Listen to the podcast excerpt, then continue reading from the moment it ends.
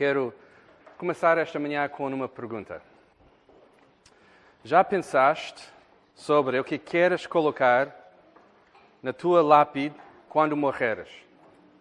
Já pensaste nisso? Uma pergunta estranha, eu sei. Algumas pessoas estão a dizer sim, sim, sim. Tira alguns segundos para pensar nisto, no que queres escrito sobre ti.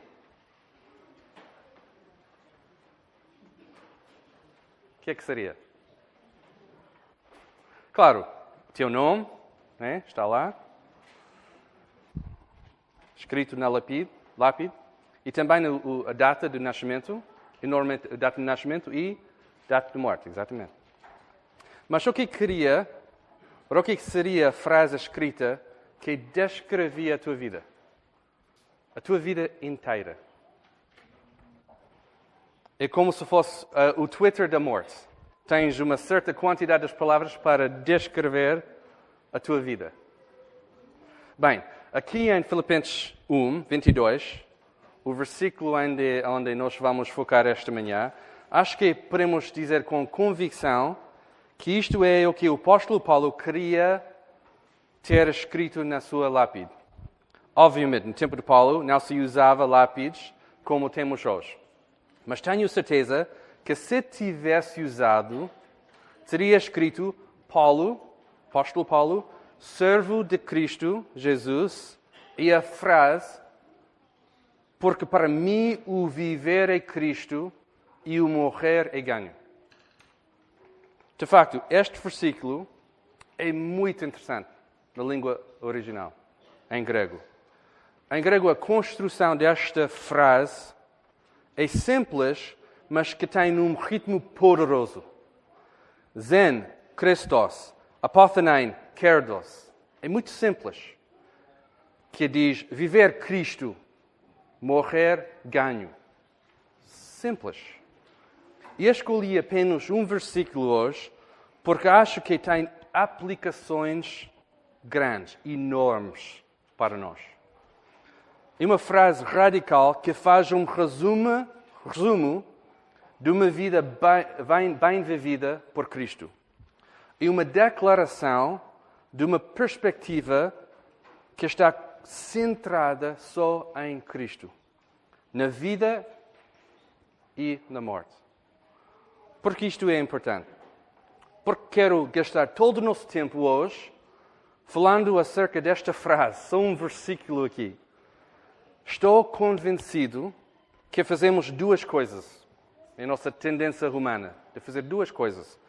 Vivemos como estamos mortos ou morremos desejando a vida. É a nossa tendência. Deixe-me explicar isso, porque eu sei que pode ser um bocadinho confuso esta ideia. Vamos falar sobre a primeira afirmação. Vivemos como estamos mortos. Podemos ficar fisicamente vivo, mas andamos mortos-vivos. Agora, quero fazer uma distinção entre duas coisas importantes. Em Filipenses Paulo está a escrever à igreja de Filipos. A audiência de Paulo é uma jovem igreja que começou durante a segunda viagem missionária, a história que já conhecemos muito bem, porque esta é a quarta ou a quinta semana deste estudo da carta de Filipenses. Por isso, sabemos este contexto muito bem. Já falamos muito sobre o contexto e a importância do contexto aqui na carta, e a história, e não vou gastar mais tempo a falar sobre estas coisas. Mas por isso, apesar do fato que a Escritura aponta para o estado de ser fisicamente vivo e espiritualmente morto, isto não é o que o Paulo está a comunicar aqui. Porquê? Porque está a escrever à igreja. Crentes. É seguro, então, dizer que o contexto aqui é a igreja local e o meu foco aqui é para falar especificamente sobre a tendência dos cristãos para ser completamente vivos em Cristo, salvação e tudo, mas andam como se fossem mortos. Notem aqui, esta é mesmo importante, ouvir isso. Notem que não diz que estavam mortos, mas andam como se fossem mortos. A teologia da nossa salvação não está a ser questionada aqui. Nada disso. Mas sim a nossa resposta, ou seja, a nossa obediência depois. Então, como pode isto acontecer?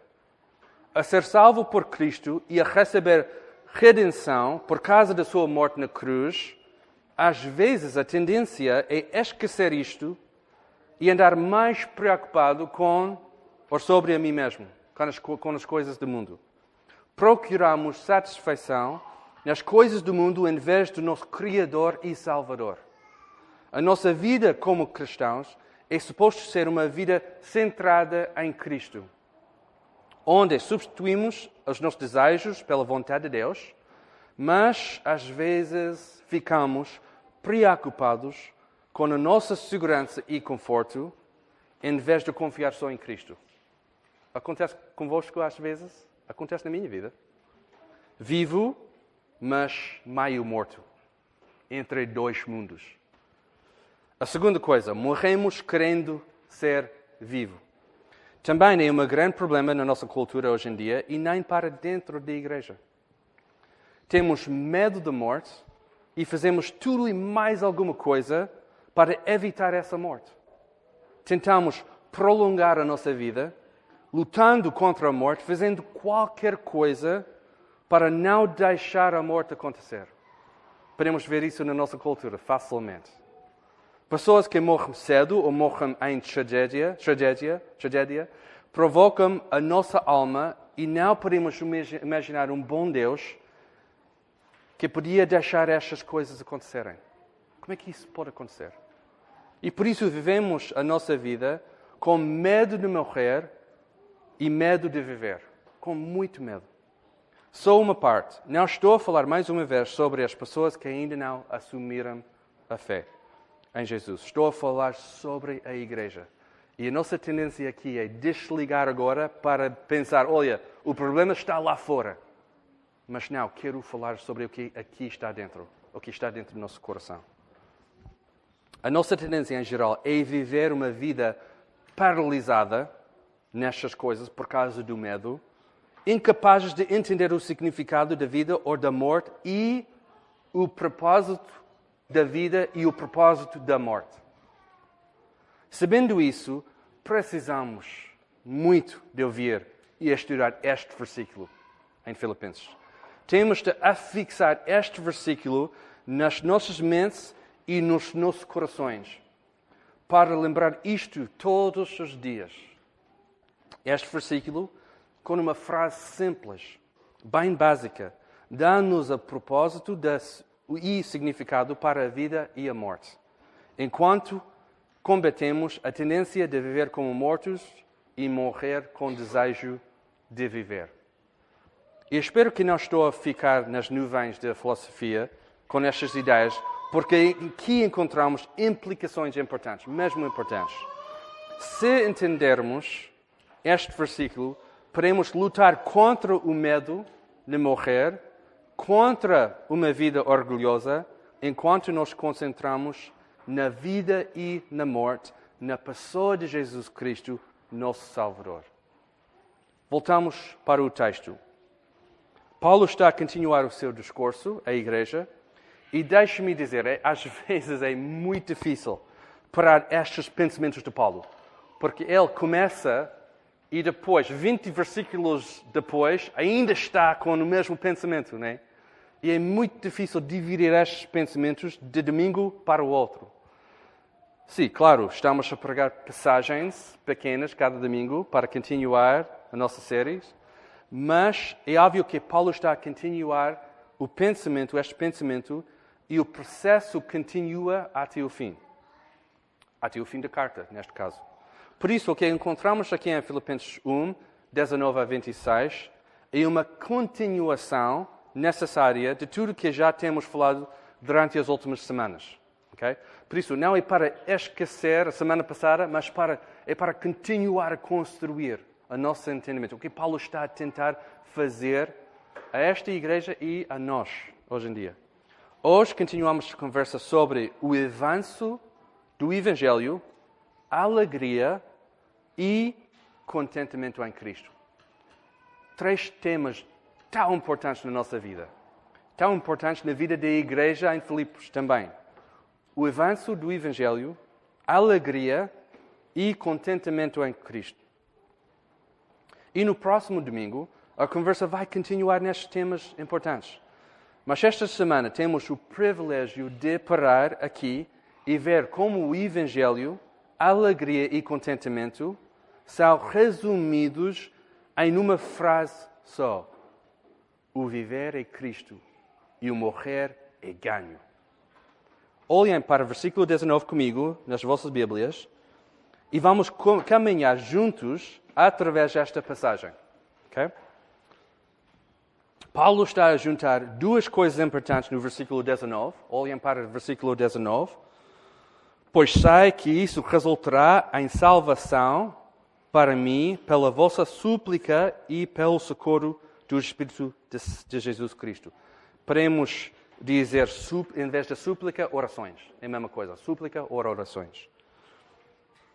Talvez seja um dos paradoxos que nunca entenderemos perfeitamente aqui neste mundo, mas aqui está. Deus usa orações do seu povo para cumprir o seu, a sua vontade.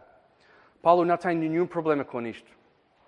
Isso é o que está a acontecer quando está a escrever à igreja para dizer: Olha, irmãos, as vossas orações já têm sido atendidas. Mais do que isto, estas orações com a ajuda de Jesus, o Espírito de Jesus, que Paulo está a descrever, dá a Paulo confiança que as circunstâncias da vida vão tornar-se em sua libertação. Podemos dizer salvação ou liber, liber, libertação. Okay? As duas coisas são as mesmas coisas. Notem aqui o que Paulo não está a dizer, porque isto é muito importante. Ele não está, não está a dizer que a sua libertação significa uma saída de prisão. Porque aqui encontramos Paulo em prisão. Ele não está a dizer isso. Ele não está a dizer a minha salvação significa que eu vou sair desta prisão. Ele não está a dizer que agora a sua libertação ou salvação vai dar uma vida confortável ou segura. Ele não está a dizer que agora ele vai ficar sem qualquer necessidade na vida, ou sem algum problema ou dificuldade. Não, simplesmente diz que estas coisas vão tornar-se em libertação ou salvação. Esta ideia vai ser a chave, uma das chaves, para compreender o versículo 21. Paulo diz que, apesar das circunstâncias, a minha intensa expectativa e esperança de que em nada será decepcionado. Pelo contrário, com todas o dia tanto agora como sempre, Cristo será engrandecido no meu corpo, seja pela vida, seja pela morte. Ok, agora temos mais coisas para construir o nosso entendimento aqui. Temos a base, que é confiança em Cristo para ser libertada para a salvação. E agora adicionamos estes dois pilares. Não ter vergonha e ter coragem. Interessante, não é? Estes dois pilares. Não ter vergonha e ter coragem. Que Cristo será engrandecido no nosso corpo. Paulo está a viver a sua vida de tal maneira que, apesar das piores circunstâncias possíveis, possíveis não vai ser decepcionado ou envergonhado e vai ter coragem para engrandecer Cristo na vida ou na morte. Imediatamente faz-me pensar do texto que Paulo escreveu em Romanos 1, 16. Porque não me envergonho do Evangelho, pois é o poder de Deus para a salvação de todo aquele que crê. Paulo não está apenas a escrever estas palavras, ele está a vivê-las. Ele é complet, completamente vivo por Cristo nunca com vergonha, medo ou culpa. É como se Paulo tivesse estes dois pilares bem firmados na fundação, que está a guiar o seu caminho, que é coragem para engrandecer Cristo e nunca com vergonha. E nós temos de capturar, capturar estas ideias na nossa vida, não é? Temos mesmo de recapturar estas ideias. Paulo, aqui no texto, agora fala sobre o nosso versículo 2. O viver é Cristo e o morrer é ganho. Volto já para falar sobre este versículo, para, mas agora quero ver o que acontece imediatamente depois deste versículo-chave, em 22 a 26. Paulo foi um homem, e este é mesmo interessante notar o que está a acontecer. Depois desta afirmação, viver é Cristo, morrer é ganho, ele começa a lutar com si mesmo. Paulo é um homem, tal como nós, e às vezes esquecemos isso. Ah, o apóstolo Paulo, mas ele é homem, tal como nós. Paulo está em agonia, a decidir entre estas duas coisas.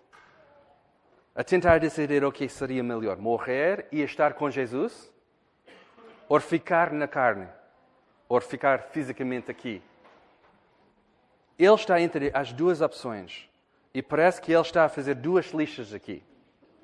Num lado, ele faz a lista da morte. E aí só encontramos um ponto. Ele coloca só um ponto aí na lista da morte. Partir e ficar com Cristo. E será melhor. É? Nada está adicionado à lista aqui no texto. Bem, isto é interessante. Que Cristo é suficiente na morte. Já, já pensaram sobre isso? Jesus é suficiente na nossa morte. Se na nossa morte estamos com Cristo, é suficiente. É suficiente. Na outra lista, ele coloca vida. E tem outro ponto: ficar por causa da igreja, estar fisicamente aí na presença da igreja. E ele diz que a sua presença produzirá fruto de trabalho. E aqui, aqui Paulo faz a diferença, faz a sua decisão. Convencido, ele diz: sei que ficarei e permanecerei com todos vós para o vosso desenvolvimento e alegria na fé. E não só isto, mas vai ser o motivo de orgulhar em Cristo por causa da presença de Paulo entre elas. Mas notem aqui tudo o que está dependente numa coisa só, baseado no versículo 21 o viver é Cristo e o morrer é ganho. Tudo aponta para esta realidade de Paulo. Este versículo é a âncora central de Paulo. Aquilo que está no centro da sua vida, apesar da circunstância, apesar dos eventos da vida, qualquer coisa, esta é a âncora afixada na vida de Paulo. Paulo tem esta perspectiva. Se eu tenho de partir, partir esta vida, então, tenho Jesus. É ganho puro. As dificuldades do mundo vão desaparecer e vou ficar com Jesus. Onde é que está o meu destino eterno? E olha, não é uma perspectiva incrível. Isto é a razão pelo qual os cristãos do mundo podem aguentar a pressão da perseguição. É a única razão que os cristãos não negam a fé quando estão confrontados com uma morte iminente. É porque uma mãe está com cancro pode dizer aos seus filhos que tudo vai correr bem. É a razão que a família jovem cristã pode lidar com a morte, morte de uma criança. A única razão que Paulo podia explicar com confiança que o morto é ganho. Estou convencido, mesmo na morte de Paulo, ele achava que o que estava a acontecer era ganho, ganho puro. Não temos a morte de Paulo na Bíblia, não temos esta uh, para ver o que aconteceu, mas o Sébias escreveu que Paulo foi decapitado por Nero, o imperador romano. E com esta perspectiva incrível do Paulo, Nero não tirou a vida do Paulo. Nero não tirou a vida, nem perto. Paulo deu a sua vida em serviço do Rei Jesus e a sua vida foi contado como ganho. A perspectiva do Paulo também é baseada no texto. Se eu vou ficar, se eu vou ficar no mundo, o viver é Cristo. Significa um trabalho que dá fruto. Há uma razão, é um propósito, podemos dizer. Significa continuar com os outros. E neste caso, a igreja. Ajudando o progresso do Evangelho e alegria na fé. Lembrem aquelas três coisas que, que já falamos durante as últimas semanas: alegria, avanço do Evangelho, contentamento. Significa uma razão de contentamento em Jesus, a fonte da nossa vida. É vivendo em abundância porque a nossa vida é encontrada mais profundamente em Cristo Jesus.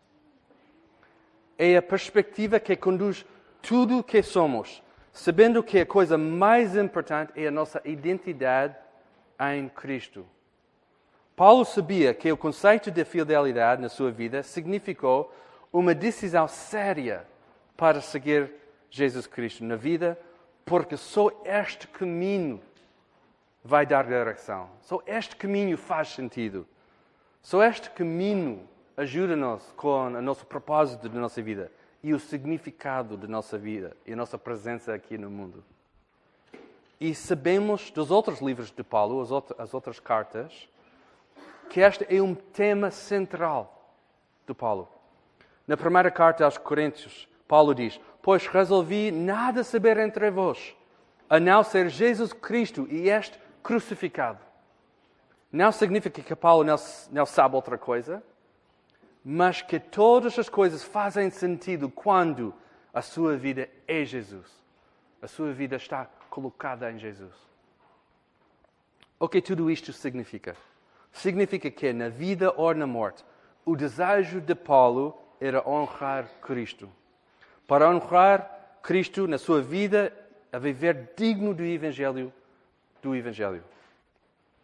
Digno do Evangelho de Cristo para honrar Cristo na sua morte e saber que a morte física é o começo glorioso da sua vida em Cristo. Significa que não temos medo de viver e não temos medo de morrer. E nós precisamos de ouvir isso esta manhã. Precisamos de coragem para viver por Cristo e precisamos de coragem para morrer por Cristo. A nossa vida tem um propósito e uma direção em Cristo, e na nossa morte estamos unidos eternamente com Jesus. Não há medo da vida e não há medo da morte. Por isso, tenho três pontos de reflexão para nós e a minha oração é que podemos aplicá-las às nossas vidas enquanto procuramos ser corajosos em Cristo, quer na vida e quer na morte. Primeiro ponto quer na vida, quer na morte, a nossa libertação, a nossa salvação é encontrada só em Jesus Cristo. E, e sei que sabemos isso de cor. Eu sei. Este ponto é não tão complexo. Mas nós temos de viver isso. Sabemos isso, mas temos mesmo de viver isso. Quer na vida, quer na morte, a nossa salvação é encontrada só em Jesus Cristo. Se crês em Jesus, e tu és, e se tu és filho de Deus, esta é a tua verdade. Jesus liberta-nos do conceito de viver como morto e com medo da morte. Só em Jesus encontramos esta liberdade na vida e na morte. Temos liberdade de viver e morrer em Cristo e sabemos que é simplesmente parte do plano de Deus para nós. E não temos de ter medo sobre o que isso significa na nossa vida. Significa que não temos de encontrar ou buscar o nosso significado fora de Jesus. E isso que fazemos sempre. Né? Significa que não lutamos contra a morte, sabendo que a nossa partida deste mundo resulta na realidade doce de estar com Jesus eternamente. Em Colossenses, Paulo diz que ele nos tirou do domínio das trevas e nos transportou para o reino do seu Filho amado, em que temos a redenção, isto é, o perdão dos pecados. Acreditas, acreditas nisso? É uma coisa que enche o teu coração e dá ânimo à tua vida? É uma coisa real para ti esta manhã? Estas palavras? Se a nossa redenção na vida e na morte é encontrada em Jesus, temos de abraçar esta perspectiva e não correr na direção oposta. E às vezes esta é a nossa tendência, correr na outra direção.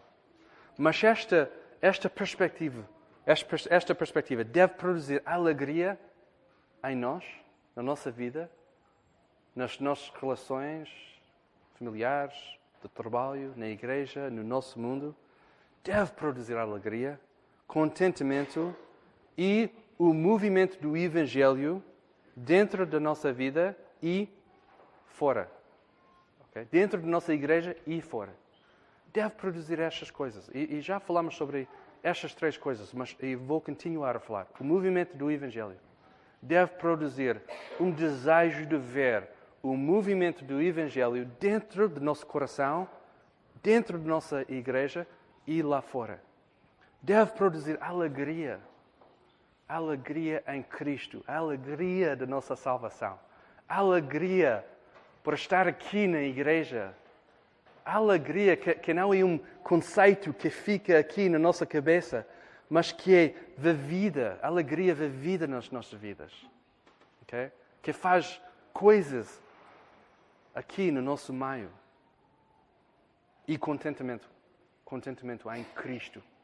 Não contentamento nas coisas do mundo, não procuramos, procuramos contentamento fora de Cristo, mas contentamento em Cristo, que é tudo, que Cristo é tudo para nós.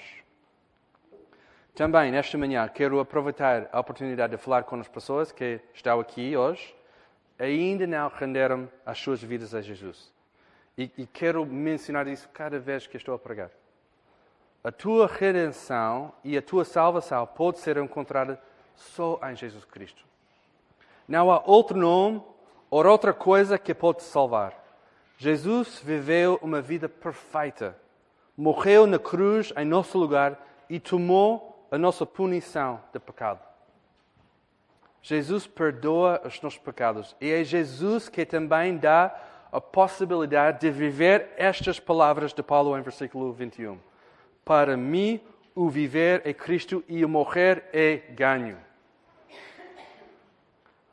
quero convidar qualquer pessoa que ainda não tem fé para entregar tudo a Jesus. O modelo bíblico é arrependimento e fé. Simplesmente. Seria um grande prazer falar contigo e orar por ti depois do culto. Segundo ponto. Quando viveres por Cristo na vida e na morte, estás livre de lutar contra o peso esmagador do orgulho e do egocentrismo. Okay? Vou repetir. Quando viveres por Cristo na vida e na morte, estás livre de lutar contra o peso do orgulho e do egocentrismo. E o que está implícito aqui é que temos este problema: egocentrismo e orgulho da nossa vida.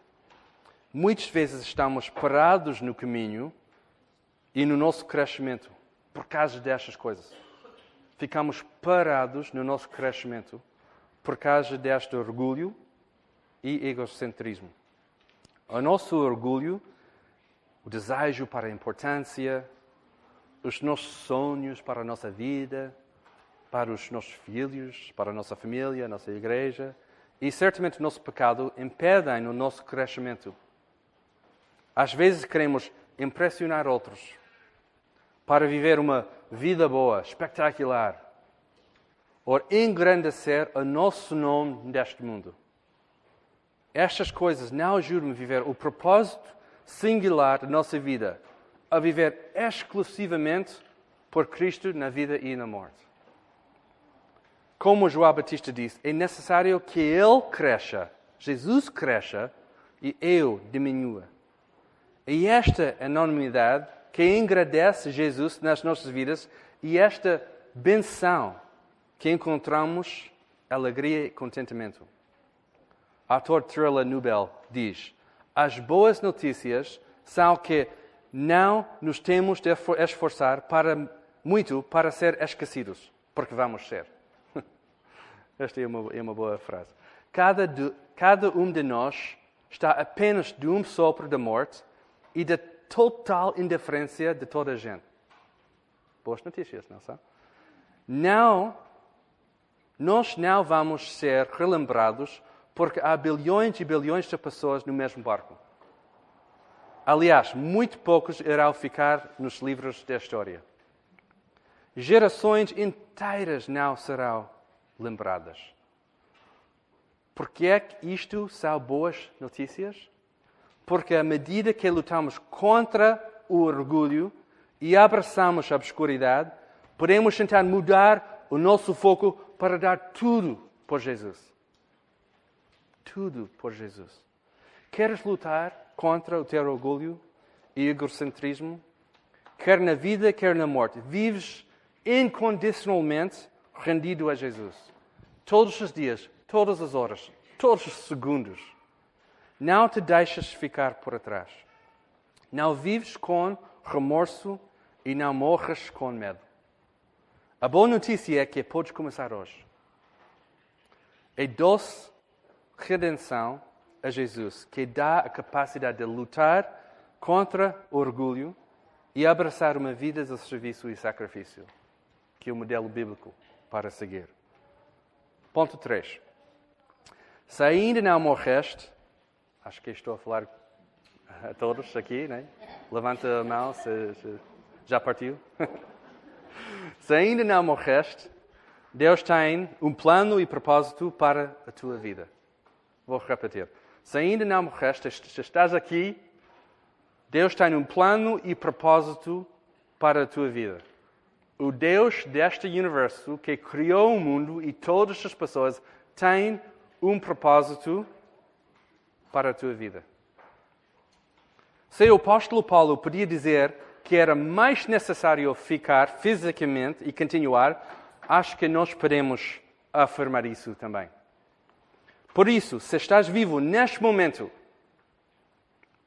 Deus tem coisas para fazer na tua vida. Deus tem coisas para fazer. Não são coisas abstratas, não são coisas de teoria.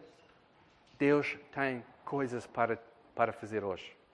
Hoje, mesmo esta manhã, na tua vida. Para já, queremos fazer a vontade do nosso bom Pai. Enquanto temos vida, queremos fazer a vontade do nosso Pai. Como Trella disse há pouco, esta vida é apenas um sopro. É mesmo rápida. Acontece assim. E por isso quero encorajar todos para encontrar o nosso propósito e significado só em Jesus. Só em Jesus Cristo. Todos os dias, todas as horas. Para viver uma vida abundante, porque Ele promete isso, para viver com coragem, para engrandecer Cristo no nosso corpo, quer na vida, quer na morte. Este vai ser uma, um tema constante na carta de Filipenses. Para engrandecer Cristo. Para levantar os nossos olhos para uma perspectiva maior na nossa vida. Para engrandecer Cristo na nossa vida. Vamos então engrandecer Cristo Jesus hoje, amanhã e todos os dias que ainda temos. 4. Quando viveres por Cristo na vida e na morte, encontras verdadeiro contentamento. Quando viveres por Cristo na vida e na morte, encontras verdadeiro contentamento. E este é um tema grande na carta dos Filipenses e um tema muito importante para nós. Porque é tão fácil encontrar contentamento, entre aspas, fora de Cristo, que não é contentamento. Não é nada disso mas só podemos encontrar verdadeiro contentamento quando estamos a viver por Cristo. Já falamos muito acerca deste tema e como esta carta ajuda-nos a entender contentamento. E Paulo está a criar a fundação do contentamento em Cristo para que no capítulo 4, e vamos daqui a pouco ficar no capítulo 4, será uma grande revelação de contentamento. Que o nosso contentamento não está encontrado nas circunstâncias ou eventos da nossa vida, mas está enraizado em Cristo e a nossa alegria em Cristo. Cristo, a nossa vida em Cristo, a nossa alegria em Cristo, o nosso contentamento em Cristo. Mas somos pessoas inconstantes e tentamos encontrar contentamento em tantas outras coisas além de Cristo. Mas queremos esta manhã confessar este pecado e juntos engrandecer Cristo na nossa vida. O nosso coração está contente apenas quando está a descansar, descansar em Cristo. Vou repetir esta frase. O nosso coração está contente apenas quando está a descansar em Cristo. Jason Heropoulos, que escreve na Gospel Coalition, diz: O cristão encontra Cristo para ser suficiente. Somos as pessoas mais ricos e mais seguros no universo. Então, as tempestades podem bater as paredes da nossa vida, mas o nosso contentamento está seguro, seguro dentro. Não se toca, porque está completamente envolvido em Cristo. Quem é tudo por nós. Quero fechar o nosso tempo esta manhã, a voltar a, para o início do nosso tempo e a pergunta: já pensaste sobre o que querias colocar na sua lápide quando morreres? Deixe-me encorajar todos aqui para escreverem: Para mim, o viver é Cristo e o morrer é ganho. Vamos escrever isso na lápide da nossa mente, na nossa vida, na nossa morte. Para mim, o viver é Cristo e o morrer é ganho. A minha oração é que esta frase será o que é dito sobre nós, aqui na Igreja da Lapa, quer na vida, quer na morte. Que somos um povo rendido a Jesus na vida e na morte. Apesar das circunstâncias, apesar dos eventos, apesar dos problemas, dificuldades. Quando eu estava a, a trabalhar no sermão esta semana, encontrei uma carta colocada num comentário sobre este texto, Filipenses 1, 21, este versículo. É escrito pelo um dos líderes da Igreja da Camboja, na véspera do reino de terror de Khmer Rouge. Vocês provavelmente uh, lembrem esta história uh, na Camboja. Terrível.